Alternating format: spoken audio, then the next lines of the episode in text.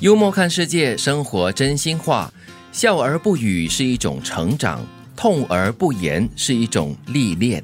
很馋呢，会吗？那至少我觉得说，正如他所说，是一种成长。呃，一笑置之嘛，所以很多时候你说再多，反而是越描越黑。笑了就算了吧。我在某一种程度上是觉得啦，痛而不言哦，那会很痛嘞。我觉得心里面或者有经历过一些伤痛啊，什么东西的话，最好呢是可以把它抒发出来，才可以呃勇往直前哦。嗯，我有时候会觉得，到了一定的年纪。之后你会发现，说有一些时候呢，你在就是面对一些挑战的时候，你把它说出来，你以为别人会明白啊，你以为有人可以听得懂你在讲什么，但是有的时候呢，反而是招来一些没有必要的一些误解，或者是可能你要解释更多哦，你反而更累更痛，的确是嘞。当然，我们从这个心理辅导、心理疗愈的角度来说的话。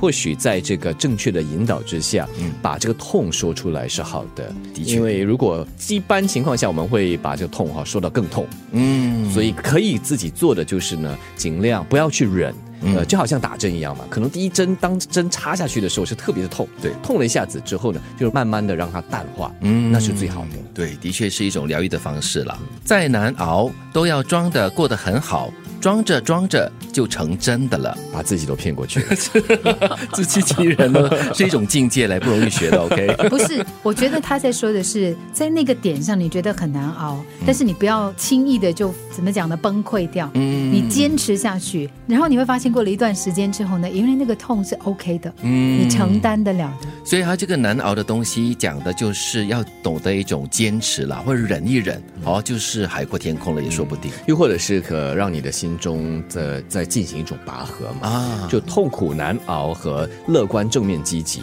它是两面的。所以如果你在这个拔河中啊，慢慢的让正面积极给拉过来的话，那你就可以所谓装着装着就成真了。那么你就可以走出那个难熬的伤痛。时光会告诉我们，简单的喜欢是最长远的，懂你的人最能够给你温暖。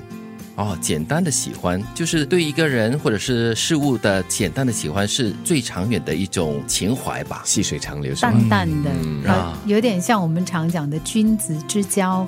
淡如水，对，然后懂你的人是最能够给你温暖的。刚才金云所说的就是，如果我们把一些痛啊说出去的时候，那对方可能不懂你，然后你要越解释越多，就更累了。所以要懂你的人哈，要找对的人来诉苦，或者是告诉他你的心中的烦恼的话，那是最重要的了。或许也要看在人生的不同阶段吧。年轻的时候总爱轰轰烈烈，嗯这个刺激性大的才觉得不枉此生。但是来到了这四五十岁的阶段，或许就好像我们吃东西一样，不要太咸，不要太甜，不要太冷，不要太热，对，适度就好。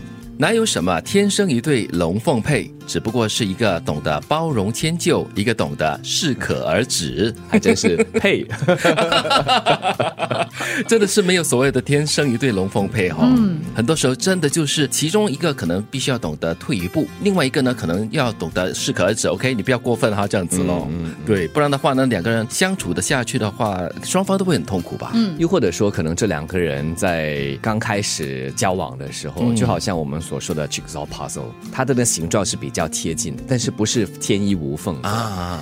那你需要生活的历练，两个人的这个磨合，慢慢慢慢的，包括了包容、迁就，还有适可而止，才比较贴近，可以摆在一块儿。对，我们偶尔就会看到一对啊，就是男女朋友或者是夫妻啊，就觉得哇，你们真的是很登对哦。嗯，哪有真正的所谓的登对？哎呀，人家关起门来这个 吵架啦，和好啦，几几十回没看到。对呀，对，其实那需要很多的融合跟互相的体。体谅跟包容的了，的确是。嗯，笑而不语是一种成长，痛而不言是一种历练。再难熬都要装的过得很好，装着装着就成真的了。时光会告诉我们，简单的喜欢是最长远的，懂你的人最能够给你温暖。哪有什么天生一对龙凤配？